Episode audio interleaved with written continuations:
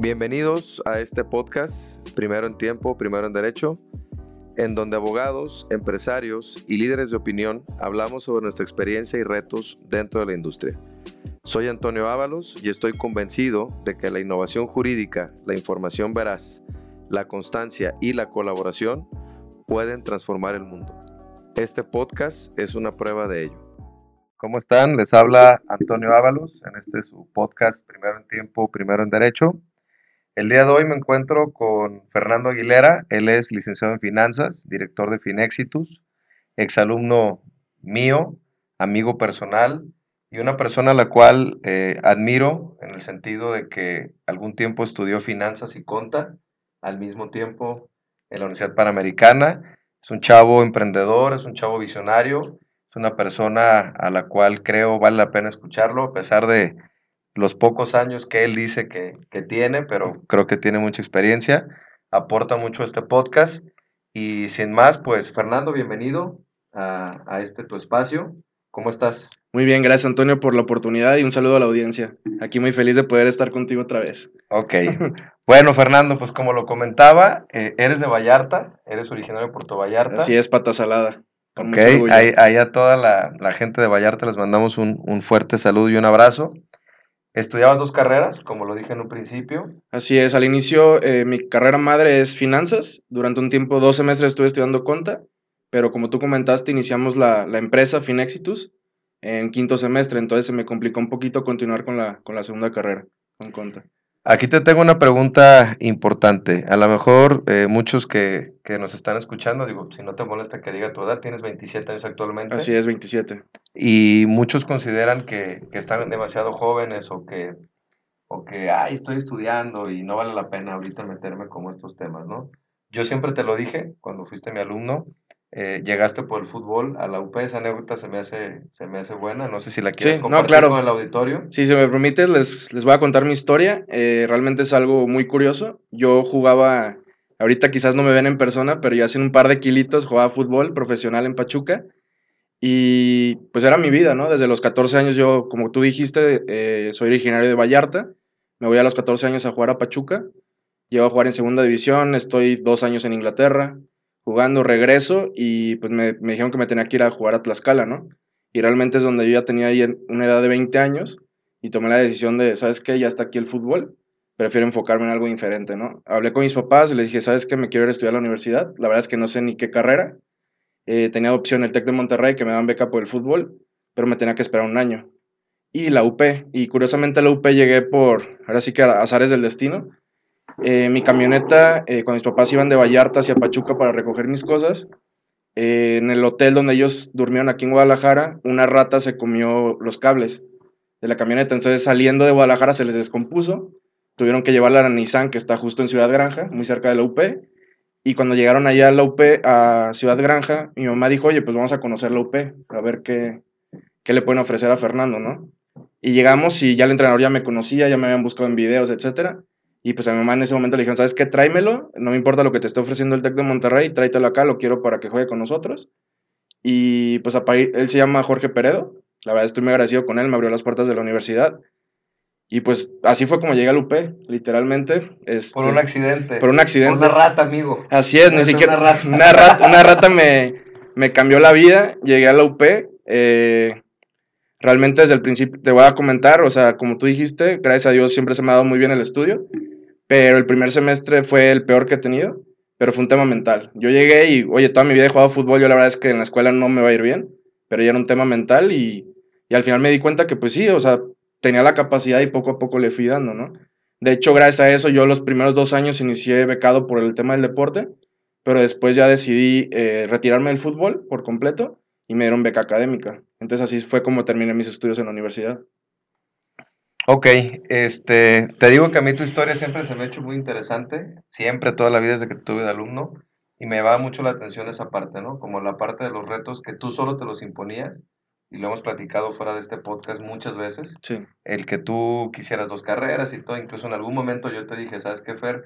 Creo que deberías enfocarte en finanzas, que es en lo que te... A pesar de que te di derecho, yo te dije, creo que finanzas es, es, lo tuyo, ¿no? Claro. Entonces, formas tu empresa, llegas a la UP, Actualmente eres director de Finexitus. Así es. Jugaste en Pachuca, estuviste en Inglaterra. Sí. ¿Qué más has hecho? ¿Nos Pues también son- tacos? Sí, Este, sí, no, parece broma, pero sí, mi familia tiene taquería en Vallarta y Lo- te lo dije a propósito, te lo dije a propósito, porque, porque yo sé que es Sí, así. soy el mesero estrella del Tizoc Tacos en Puerto Vallarta. Hay otro saludo también a, a los tacos de, de, de Tizoc. Sí. Bueno, Fer, a ver, ya, ya nos hablaste un poquito de ti, ya supimos quién eres, toda la, la audiencia debería de, de tener esa hambre y ese espíritu, ¿no? Que dejas lo deportivo, te clavas en lo profesional y actualmente te he estado escuchando en diversos foros, en diversas pláticas, que has hablado mucho del tema del petróleo, Así es. el tema de los derivados, el tema de por qué es importante el petróleo. Entonces me gustaría que nos compartieras en la audiencia eh, por qué es importante el petróleo en nuestro país, Claro. por qué están tan preocupados los mercados y pues bueno, te, te escucho. Claro, sí, con mucho gusto. Mira, ahorita el petróleo, la palabra petróleo para los mexicanos es muy representativa, ¿no? Sabemos perfectamente que, que el petróleo es uno de los ingresos principales que tiene el país, pero ha ido perdiendo fuerza a lo largo de las décadas, ¿no? Eh, te platico, en 2013 el 33% de los ingresos eh, de México dependían del petróleo. Actualmente el presupuesto que salió para 2022 eh, va a ser el más bajo porcentualmente de toda la historia, abajo del 10%, va a ser el ingreso que vamos a obtener por parte del petróleo. Entonces realmente como país hemos perdido mucha dependencia del petróleo, por eso en la reforma que hizo Peña Nieto pues le dio más énfasis al tema de los impuestos, ¿no? De ahí es donde se está obteniendo ese diferencial que había antes del petróleo. Entonces actualmente eh, a México sí es un ingreso importante todavía, pero ya no es tan significativo como antes, ¿no?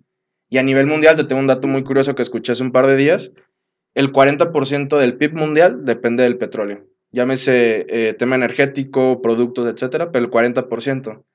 Entonces, ¿a qué me refiero? Mucha gente dice, oye, pues ahorita ya estamos en un tema de energías renovables, ya, ya viene el cambio, etcétera. Pero la- realidad es que el cambio no es tan fácil. Estamos hablando que el 40% de toda la economía a nivel mundial depende todavía del petróleo. No estás hablando de un 10%, un 5%, es un 40% de todo el mundo. Entonces, realmente, eh, otra situación muy clara. ¿Por qué el petróleo tiene tanto peso actualmente? El petróleo es una energía que se puede almacenar. Tú la tienes en barriles y puede durar durante años almacenada. Las energías renovables al día de hoy no tenemos baterías con la capacidad de almacenar energía por mucho tiempo. Eh, todo el tema de eh, eólica, eh, tem- esas energías renovables realmente no tienen una batería con la capacidad de almacenar por mucho tiempo. Las baterías que existen actualmente van perdiendo la carga que tienen durante el paso del tiempo. Entonces, por eso es que no podemos dar ese salto de energías eh, del petróleo a energías renovables. Ahora, Fer, sin filias ni fobias, sin tirarle a nadie y sin hablar bien o mal de nadie, Ajá, eh, yo he visto en los medios pues que hay una crítica, ¿no? Una Claro. crítica fuerte, una crítica frontal hacia el gobierno actual. ¿Por qué? Porque está apostando justo hacia el tema del, el del petróleo y no es que esté dejando de lado las energías renovables, pero pareciera que sí es así. O sea, pareciera que al nuevo gobierno no le interesa tanto la energía renovable y le está apostando más al petróleo. claro. En esa perspectiva, repito, sin filias ni fobias, sin tirarle a nadie, hablándolo en términos económicos, que tú entiendes eh, un poco más de eso, eh, ¿es correcto, es incorrecto? ¿Debería mediarse más? ¿O qué opinas al respecto? Mira, te comparto, hace dos semanas hablé con mi tío Rafael Aguilera, el cual trabajó por muchos años en CFE, y ahorita está muy de moda el tema de la, de la reforma energética que está armando Andrés Manuel, ¿no? Y él justamente me, me comentaba el tema de las energías renovables, que CFE cubre el faltante que muchas veces tienen las energías renovables, ¿no? Porque parece broma, pero los paneles solares cuando no hay sol, pues no generan. Entonces realmente todo ese faltante lo cubre el petróleo todavía. Entonces realmente lo que está haciendo Andrés Manuel simplemente es quitarle ciertas ventajas que tenían eh, empresas de energías renovables en México porque era un abuso que estaban teniendo contra CFE. No sé si me explico. O sea, realmente el costo que generaron eh, las empresas de energías renovables, que eran cubiertas por CFE, eh, al final el costo lo pagaba el gobierno. Entonces realmente esa sustitución de poner primero el petróleo, pues hasta cierto punto es bueno para los mexicanos en el corto plazo. No te estoy diciendo que, que el costo de la energía va a caer, las gasolinas, el tema de la luz, pero al final estamos ahorrando dinero en vez de estárselo pagando a, a empresas privadas. Ese es un cambio que yo comparto contigo. Yo también he sido muy escéptico con Andrés Manuel, pero una persona que está, estuvo mucho tiempo dentro de CFE me comentó esta situación y realmente pues a mí se me hace lógico que el país busque el beneficio propio, ¿no? No estar pagando a, a particulares. Y el tema de la refinería, realmente mucha gente piensa de que, oye, pues el petróleo quizás en 10 años acaba, ¿no? Entonces, ¿para qué hacer una refinería? Pero pues realmente, eh, como te comentaba, todavía el petróleo es muy importante para el mundo. Entonces, quizás por ese lado Andrés Manuel tiene cierto criterio en decir, ¿sabes qué? Voy a refinar mi propia gasolina, ¿no? Entonces, sería analizar muy a fondo cada situación, cómo le podría afectar, pero en pocas palabras, él está viendo por el beneficio de mi país, a mi parecer, respecto a este punto. Y no me considero un seguidor de, de AMLO, ¿no? Pero sí. Ok, ahora, eh, la realidad actual para México del petróleo, ¿cuál es? ¿Tenemos un problema? ¿No tenemos un problema? Mira, para México y para el mundo hay un tema muy claro, que es la inflación, ¿no? Y como te decía, el 40% de la economía depende del petróleo. Entonces, ahorita actualmente el petróleo está en 84 dólares, en su nivel más alto desde el 2014. Si el petróleo sigue subiendo, ¿qué es lo que va a provocar? Va a provocar inflación. Y es una inflación que le va a pegar a muchos países del mundo. Entonces, sí hay un problema con el tema del petróleo, pero respecto al precio. ¿Por qué? Porque eso se va a trasladar en inflación y eso al final llega a las carteras de cada individuo, ¿no? No se queda en un tema de gobierno de que, oye, el ingreso del, de miles de millones de dólares para el país, sino que ya le va a empezar a pegar a las carteras de las personas, porque al final quizás dices, oye, pues yo ahora el petróleo ni, ni carro tengo, ni gasolina pongo, ¿no? Pero al final, como el petróleo sigue siendo tan importante, si el petróleo sigue subiendo de precio, al final le va a pegar a cada persona en, en, su cartera porque la inflación de muchos productos va a subir.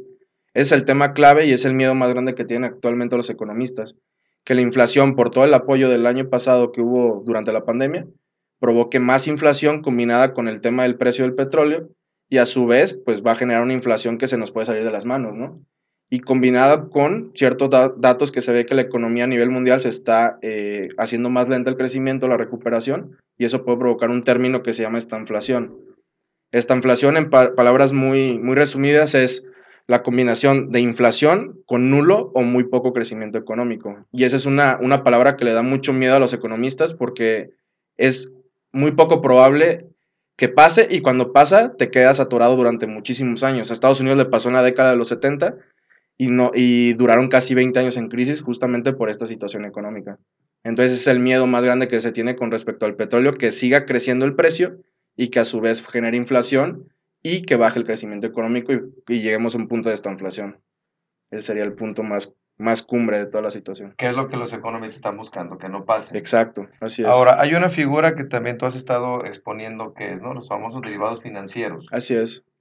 Pues por así que para los que no hablamos tu idioma, lo primero sería, ¿qué es un derivado financiero? O sea, en palabras así muy, muy, este... Sencillas. Coloquiales, muy sencillas. Así es. Mira, un derivado financiero al final es un seguro, así, palabras muy seguras, así como tenemos seguros de gastos médicos, simplemente un derivado es una protección que se tiene sobre el precio de ciertos activos.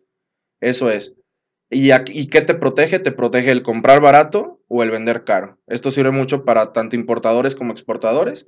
Si tú eres un, exportador de petróleo, pues te conviene vender caro, en el caso de México. Entonces, las coberturas o los derivados lo que hacen es que tú puedas vender caro sin importar el precio que esté realmente en el mercado son seguros. Al final son coberturas, son seguros y se puede trasladar a un tema de seguro de gastos médicos, seguro de vida, seguro de carro. Al final es eso, pero sobre activos financieros. ¿Y ese seguro quién lo da? Esos seguros son, tienen su propio mercado, así como existe el mercado accionario, el mercado de deuda, existe un mercado de derivados completamente. De hecho, el más grande del mundo está en Chicago y en México tenemos al MEXDER, ¿va? En, en, ellos las empresas se pueden acercar para buscar este tipo de seguros para poder cubrirse. Te cuento una, una historia muy, eh, muy reciente que muy poca gente eh, vio la dimensión de lo que pudo haber pasado. Como comentaba, para México era muy importante el petróleo, el 33% en 2014, y de la noche a la mañana el petróleo se cayó más de un 50%. Imagínate, o sea, le dice una persona, oye, una tercera parte de tu ingreso se vería a la mitad, así de la noche a la mañana. Una empresa, pues era un impacto muy fuerte, pero imagínate, una economía, estamos hablando de miles de millones de dólares. ¿Qué fue lo que pasó? Eh, se tuvo que reducir el gasto público en 9 mil millones de dólares, lo equivalente al 1% del PIB de ese momento, pero el impacto pudo haber sido cinco veces mayor. Si no hubiéramos tenido estas coberturas que te comento, que el gobierno mexicano tiene ya 10 años comprándolas, eh, el impacto hubiera sido de 50 mil millones de dólares. Que estas coberturas, ¿qué es lo que, es lo que hacen actualmente? Es, eh, ellos protegen el, el precio del barril del petróleo. De hecho, las coberturas que compraron este año protegen un precio de barril del petróleo a 62 dólares del siguiente año, actualmente está en 84. ¿Qué significa esto? Que si el precio del barril del petróleo sigue arriba de 62, pues esas coberturas no les sirven de nada.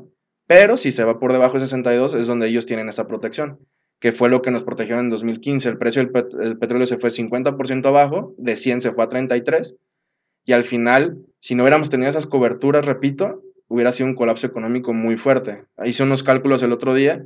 El año pasado, en la pandemia, eh, la economía se contrajo 8.5%. Si no hubiéramos tenido esas coberturas, la contracción hubiera sido arriba del 10% aproximadamente. ¿Por qué? Porque se hubieran reducido 50 mil millones del gasto público y eso a su vez pues tiene un efecto multiplicador que hace que el PIB crezca mucho, ¿no?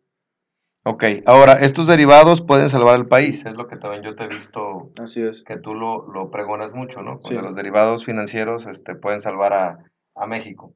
Vuelvo a repetir, para los de a pie ya nos quedó claro que es un seguro, ya nos quedó claro que protege esa alza o baja de los, de los precios. Así es. Pero, por ejemplo, a lo mejor a las, a las personas de a pie, digo, y, perdón que te lo diga, pero mucha gente puede pensar, ¿y a mí qué me importa un derivado, no? Claro. O sea, ¿a mí qué me importa si el petróleo baja, si el petróleo sube? Así es. ¿A mí qué me importa si hay, ¿cómo dijiste ahorita el término? Esta inflación. Esta inflación. Sí. Eh, a, a, mí eso qué me importa, ¿no? Claro. Entonces, a lo mejor bajándolo de lo macro a lo micro, muy breve, ¿qué me pudieras decir? Que a lo mejor el que escuche ahorita nuestro podcast y a lo mejor ya lo aburrimos, claro. diga, híjole, a mí eso, a mí eso qué, ¿no? Claro, pues mira, la, la, manera más rápida de protegerte sobre lo que está pasando actualmente en el mundo es buscar opciones de inversión que te paguen más que la inflación, ¿no?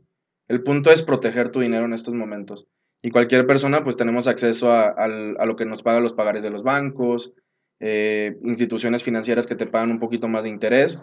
El punto ahorita actualmente, mi consejo principal para, para la audiencia es vayan y busquen eh, instrumentos que te protejan la inflación. ¿Por qué actualmente la inflación está en 6%? Pero nos puede, no estoy diciendo que México va a caer en un tema como Venezuela, pero esa es la dimensión en la que puede caer esta situación si no se controla. Y pues el ejemplo de Venezuela creo que, que es de dominio público lo que está pasando, cómo se le salió de la mano la inflación.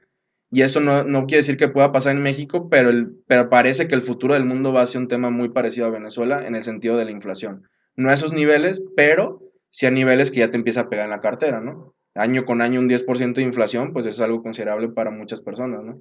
Entonces realmente aquí la recomendación es eh, buscar instrumentos que te paguen más que la inflación para tú proteger eh, tu poder adquisitivo actualmente, ¿no?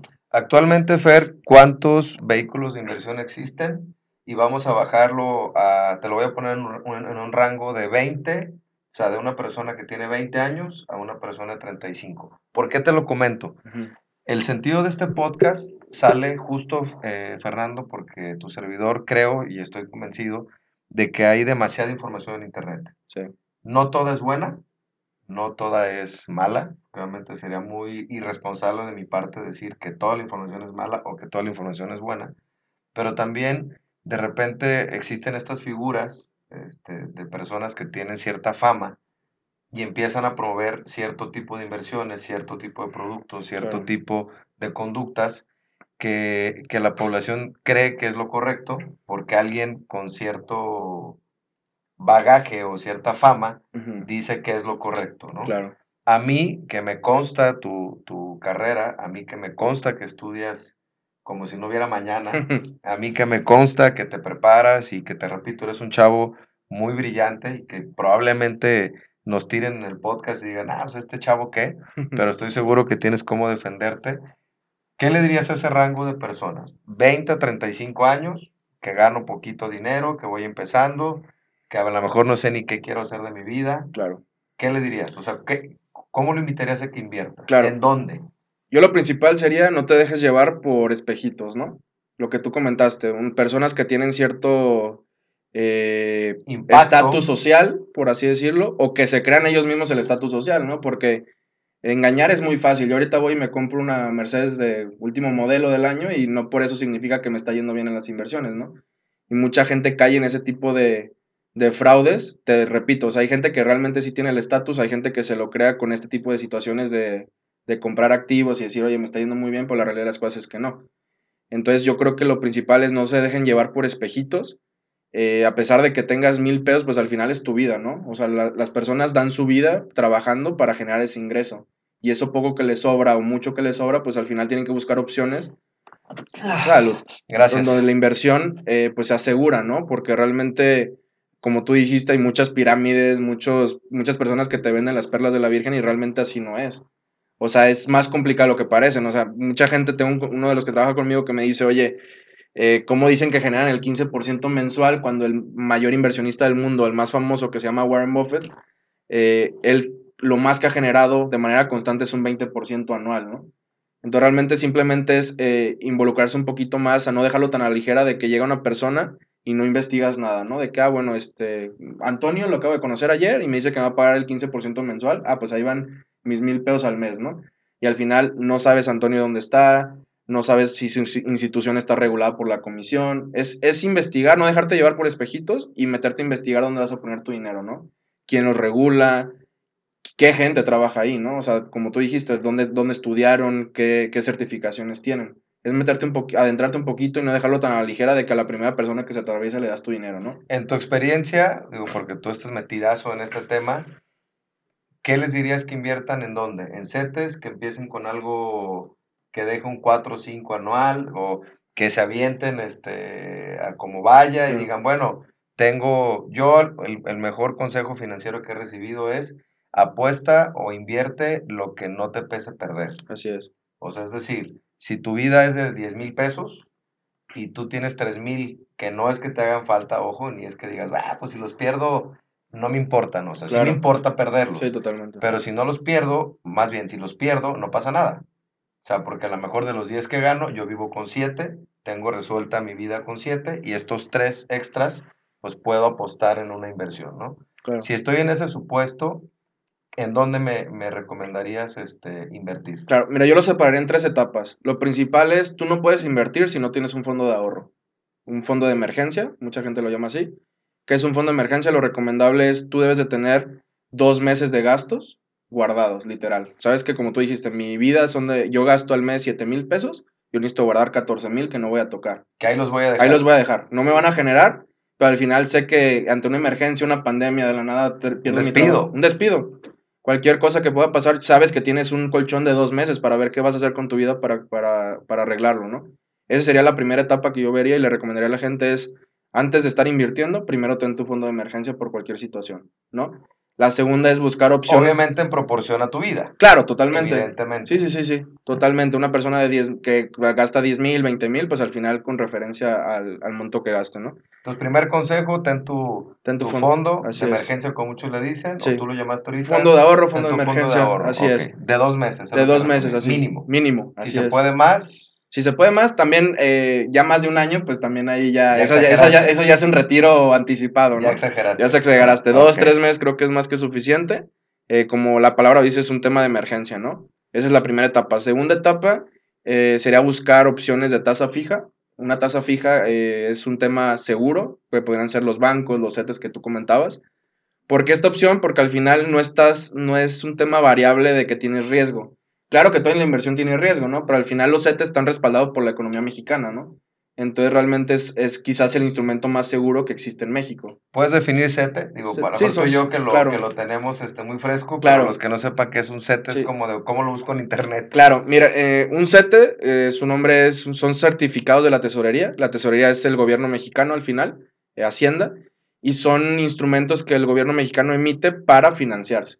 Entonces, al final, eh, son instrumentos que todos los, eh, los, países tienen. En Estados Unidos se le llaman eh, bonos del tesoro, México son CETES, y son los instrumentos de inversión más seguros que hay en todos los países. Pero también seguramente son los que menos pagan. Exacto, son de los que más, más la tasa más baja pagan. No, mentira. De hecho, es un tema que hablaba en la, en la carrera con Israel Macías, uno de nuestros profesores de economía. Los bancos en muchas ocasiones pagan menos que el CETE. Y yo preguntaba, oye, pero ¿por qué pasa eso? Y él lo que me decía es que, Fer, al final los bancos... Eh, es privada, es institución privada. Es una institución privada y al final ellos no necesitan estar dando una tasa muy alta para que la gente vaya y deje su dinero. O sea, ellos simplemente ponen sucursales y la gente llega y ahí mete su dinero. ¿Por qué? Porque ven, Manamex está en todo México, pues es algo seguro. Lo dejo ahí y me pagan menos que el CETE. Yo decía, pero ¿cómo es? O sea, no tiene lógica que la gente crea que el banco es más seguro que el país. Pues sí, realmente es algo que, que es falta de cultura financiera, que no tiene lógica totalmente, pero al final la gente, los bancos no tienen por qué pagar una tasa mayor. No, y no tendrían por qué decírtelo. Exacto. Porque te vende el banco quiere agua para su molino. Así es, Y dicen, bueno, si la gente no sabe qué es el CETE y está viniendo a invertir conmigo, pues bienvenido sea. así es. Ya a lo mejor el que se tome el tiempo a escuchar nuestro podcast diga, ah, mira, un CETE, pues en vez de meterle al banco, mejor me voy al CETE. La pregunta, ¿el CETE tiene algo mínimo? Eh, o yo como ciudadano de pie puedo llegar ahí con, de hecho, en la página... con eh, mil pesos y, para un CETE. Sí, totalmente, desde mil pesos. Eh, en la página web se las comparto, es setesdirecto.com. Ahí puedes comprar directamente tus setes. Desde mil pesos puedes estar comprando ya setes. Realmente no, no se requiere un capital muy grande. Inviertes, la mandas a la cuenta del Banco de México. Así es. Y ellos te pagan tu interés anual y listo. Así es. De hecho, Para hay, retirarme, ¿me puedo retirar en cualquier momento? Oye, Ah. ¿quiero mi lana o no? ahí sí son un poquito más estrictos. Hay diferentes periodos. Hay setes a un mes, a un año, seis meses. Y sí tienes que cumplir el plazo que te comento. Ok, entonces tu primera recomendación sería fondo de emergencia, Así es. palomita. Segundo, me sigue sobrando una lanita, gracias a Dios, soy ahorrador, etcétera.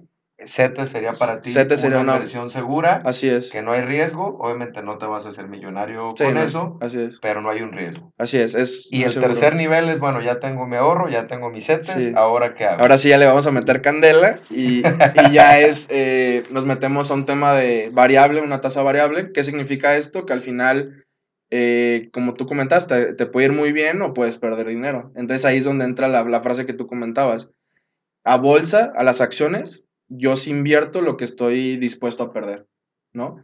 Eh, y mucha gente dice, oye, pero invertir en la bolsa de valores, comprar acciones de las empresas que cotizan en, en- públicamente, pues es algo nada más para los ricos. Pues la realidad es que no. O sea, puedes abrir cuentas en Estados Unidos desde 10 mil pesos y, y es un tema, eh, como te comentaba, si tú sigues las etapas que te estoy comentando, pues también tienes una práctica de estar ahorrando y muy rápido puedes llegar a esos 10 mil pesos para poder abrir tu cuenta en Estados Unidos, ¿no? Y ahí, ¿Cuánto paga un CETE, Fer? Perdón que te Un- interrumpa, en promedio. un set actualmente, eh, mira, durante la pandemia cayó hasta el 4%, actualmente está en Anual. anual, sí. Actualmente está entre un 4 o 6% anual. Actualmente. Fíjate el, el razonamiento, Fer, y te lo comparto, ¿no? Tú y yo lo hemos hablado mucho. A lo mejor alguien dice, ay, tengo mil pesos y lo voy a meter al CETE. ¿Cuánto es el 4% de, ¿De mil pesos? No, pues 40 pesos. Entonces dice, oye, voy a ganar 40 pesos en un año, ¿no? Sí. O sea, pues no es nada. Mejor, me mejor voy y, y lo gasto en una fiesta, ¿no? Pero lo que yo toda la vida lo he dicho es, sí, son 40 pesos, es correcto, pero son 40 pesos que no tenías. Así es. Entonces a lo mejor tu siguiente brinco sería juntarte 2000, ya son 80, luego 3000, ya son 120 y así, porque yo creo que lo que las personas no han entendido, Fer, no sé si compartas mi opinión, tú que estás metido en este medio es, yo no soy abogado, yo no soy financiero obviamente, soy abogado, Sí. pero también me dedico a salvar patrimonios justo de esas deudas Sí. eh, kilométricas y que la gente no para. Y, y lo que también yo he aprendido en mi vida, pues soy algo, algo más grande que tú, es que las personas creen que las inversiones es para hacerte rico inmediatamente. Y yo he visto un problema en las nuevas generaciones, lo hemos platicado mucho tú y yo, que yo también te lo he dicho que eres un alma vieja, porque a pesar de que eres joven, no lo ves así. Y veo que las nuevas generaciones creen mucho en la cultura de la inmediatez. Así es. O sea, es lo quiero todo ahorita, rápido y ya. Así es. Y si no me llega, me desespero, me pongo triste, claudico en mi meta y abandono el objetivo. En las finanzas funciona igual, o sea, es una carrera de paciencia, o si es una carrera donde puedes dar un bombazo y te haces rico. Eh, yo lo que siempre comento es, ahorita está muy de moda el tema de las criptomonedas, ¿no? Hay criptomonedas que de una semana para otra suben 100%. Y al final mucha gente, yo- no soy partidario del tema de las criptomonedas, ya será en otro podcast te platico por qué. Eh, pero realmente eh, mucha gente me dice, oye, pero pues al final dejaste ir un 100%. Dije, para mí eso es un tema de apuesta. Mejor esos 100 pesos, me- mejor voy y los apuesto a un partido de fútbol, ¿no? Y a lo mejor me gano los mismos 100 pesos. Exacto, pero me divierto un poquito más, ¿no? el tema es, veo el partido y ahí ya me divierto un poquito más. Pero aquí el tema es, eh, todo el mundo, hay una frase muy que he escuchado mucho en el tema de finanzas, es, todo el mundo es un genio cuando las cosas salen bien, ¿no? Todo el mundo es un genio si tú ahorita inviertes en una acción y te va en un año el 100%. Eres un genio. No, eres el mejor inversionista del mundo, Antonio, ¿no? Pero al final es donde realmente tienes que demostrar que eres una persona que entiende lo que está haciendo, es cuando las cosas se ponen mal. Porque ahí es donde tienes que sacar tu capacidad del conocimiento para poder arreglar el problema. Porque cuando las cosas están bien, realmente pocas personas Van a voltear a verte. van a voltear a verte, exacto. Entonces, ese es el momento clave. O sea, mucha gente actualmente, te comparto un dato, el año pasado se abrieron alrededor de 10 millones de cuentas de casa de bolsa en Estados Unidos. Muchos nuevos inversionistas que son bienvenidos en el mercado. Al final es mejor que más gente esté en el mercado, ¿no? Es algo más global y lo que te comentaba, de 10 mil pesos puedes abrir tu cuenta. Pero aquí el error que están cometiendo es, yo me meto al mercado y empiezo a comprar eh, basado en simplemente en, un tweet que vi de, de una persona, en estar replicando lo que otra persona hace y al final no me meto a estudiar qué es lo que estoy haciendo. Oye, compré Apple, ¿por qué compré Apple? Sé que vende iPhone, si es lo único que sé, ¿no? Pero al final es cuánto reportó, el, día de ayer reportó Apple y le fue mal. Eh, ¿qué, ¿Por qué estoy comprando Apple? Esa es la situación, ¿no? Y yo creo que en toda la vida es el tema principal, llámese en la bolsa de valores o en situaciones de la vida diaria, tienes que saber por qué estás haciendo las cosas, ¿no? No lo puedes dejar tan a la ligera de, al final es tu vida, como comentaba. No puedes meter así sean mil pesos, un millón de dólares. Al final eh, tienes que saber lo que estás haciendo y lo que estás comprando. No lo puedes dejar simplemente a la suerte a ver si le pegas, ¿no? Como te digo, mejor si le quieres dejar a la suerte, mejor yo te recomendaría irte al casino. Entonces sí, puedes abrir tu cuenta de bolsa, pero sí meterte a estudiar un poquito. Claro que hay empresas como la de nosotros, Finéxitos, que nos dedicamos a dar asesorías, justamente a personas que van iniciando en este mundo. Pero eh, al final también las personas tienen que meterle estudio y saber qué es lo que están haciendo, ¿no? ¿A qué reto estás enfrentado, Fer, en Finexito? O sea, ¿cuáles han sido los retos que tú has tenido que sortear, además de la edad? No, eso me queda claro que es tu mayor... Este... Sí, sí, es mi, mayor reto. Fue lo primerito que se me vino a la mente cuando estabas haciendo la pregunta, la edad. Siempre es el tema, la persona más eh, de la empresa actualmente somos 30 y el más grande tiene 30 años, ¿no? Entonces sí, la edad es un tema que, que siempre ha sido un, reto. No lo voy a decir que es un obstáculo porque creo que es una oportunidad. Eh, pero lo que yo les comento a, las personas que, colaboran conmigo es al final tenemos que demostrar que los jóvenes también podemos hacer cosas importantes, ¿no? no eh, el punto es cambiar México, esa es la visión que tenemos, cambiar México desde las bases, ¿no? Y qué mejor que personas jóvenes que tienen la energía, que tienen el, la preparación y el conocimiento, ¿no? Entonces realmente ese, ese ha sido el reto más grande que hemos tenido otro reto importante es justo lo que hablábamos, de cómo la gente está, tienen mucho miedo, ¿no? Dirían en, en Puerto Vallarta, están muy ciscadas. Están muy ciscadas. Están muy ciscadas. Ven, eh, ven tema de inversiones y dicen, no, el, el, no, diablo, ¿no? El diablo, ¿no? Eh, mi abuelo invirtió en tal empresa y... se desaparecieron y dice que no, y al final ese es un tema muy fuerte que tenemos que enfrentar, ¿no? En México eh, pues, por eso yo comentaba al inicio, o sea, al final tienes que analizar dónde estás poniendo tu dinero, no a cualquier persona se lo puedes dejar, ¿no?